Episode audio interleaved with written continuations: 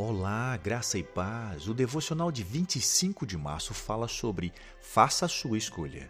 1 Reis, capítulo 18, versículo 21 fala: Elias dirigiu-se ao povo e disse: Até quando vocês vão oscilar entre suas opiniões? Se o Senhor é Deus, sigam-no, mas se Baal é Deus, sigam-no. O povo, porém, nada respondeu. Você já teve um daqueles dias de indecisão? Foi assim com Israel nos dias de Elias. Por 85 anos, a nação de Israel tinha oscilado entre deuses falsos e o verdadeiro Deus.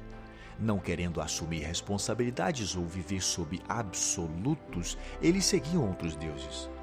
E ao colherem resultados ruins, desse ou daquele Deus que seguiam, voltavam ao Senhor e diziam que estavam arrependidos até que seus problemas fossem resolvidos.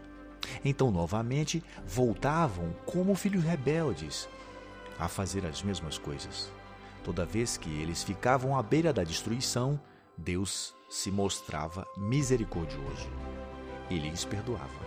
Um dia, Elias mexeu com eles. Basta. Façam uma escolha. De que lado vocês estão?